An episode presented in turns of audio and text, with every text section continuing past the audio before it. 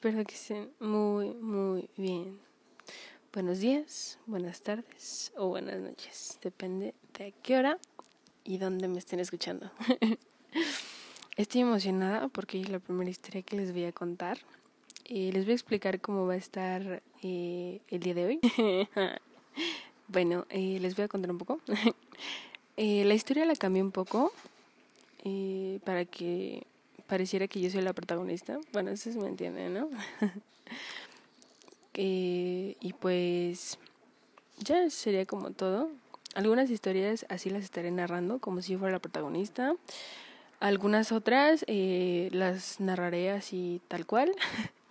y bueno, espero que lo disfruten. La historia se llama El visitante nocturno.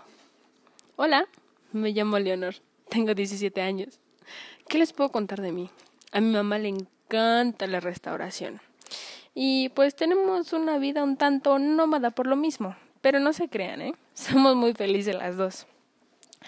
Y las casas, como pueden suponer, son viejas y terroríficas. Me da mucho miedo. Por eso tengo mi lámpara de noche. Vamos. Si ustedes estuvieran en una casa como yo, no se burlarían de mí, porque ya los conozco. Por más que lo intentaba, no podía dormir bien los primeros días, obviamente. Era muy cansado para mí porque la casa, como supondrán, es vieja y la madera truena muy, muy feo. A veces pienso que son pisadas, pero luego me doy cuenta que, que son solo paranoias mías. y pues se me pasa. Después de tres largos días, por fin pude conciliar el sueño. No saben, sentí la gloria. Una semana después, empezaron las épocas de lluvia. Y si la casa tronaba por sí sola, imagínense ahorita, yo sentía que se me iba a caer el techo encima. Pero afortunadamente no fue así. Hoy hubo una tormenta con rayos. Para mí era imposible dormir. Cuando más o menos pude dormir, un rayo muy fuerte retumbó por toda la casa y yo como una niña súper madura fui corriendo con mi madre. Pero a la mitad del pasillo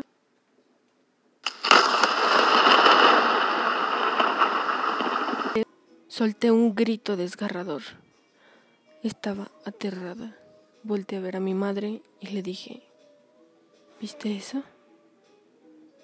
Ella asintió con la cabeza y pálida salimos de ahí solamente con lo que traíamos puesto. Pasamos toda la noche fuera. Por la mañana regresamos temblando y empapadas. Tomamos todas nuestras cosas.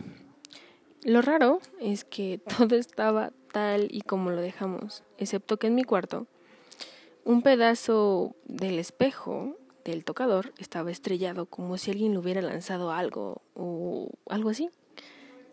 y en la pared escrito con mayúsculas mm, como con algún tipo de plumón, no sé, algo raro. Decía, fuera de aquí.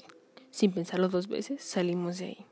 Unas semanas después, conseguimos un departamento normal para las dos. Decidimos no tocar el tema nuevamente. Regresé a tomar clases como era normalmente y en mi clase de literatura usamos periódicos antiguos.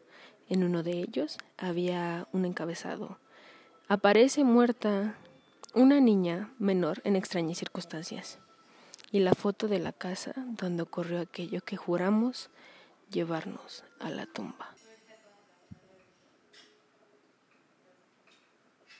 Bueno, espero que tengan buenas noches. Perdón si los asusté. Espero que les haya gustado y ojalá me apoyen. Es un proyecto que estoy llevando a cabo por el cual estoy muy emocionada. Eh, yo creo que lo más seguro es que los las historias se suban lunes, miércoles y viernes. Y para que esperen una... Les deseo lo mejor y que tengan buenas noches.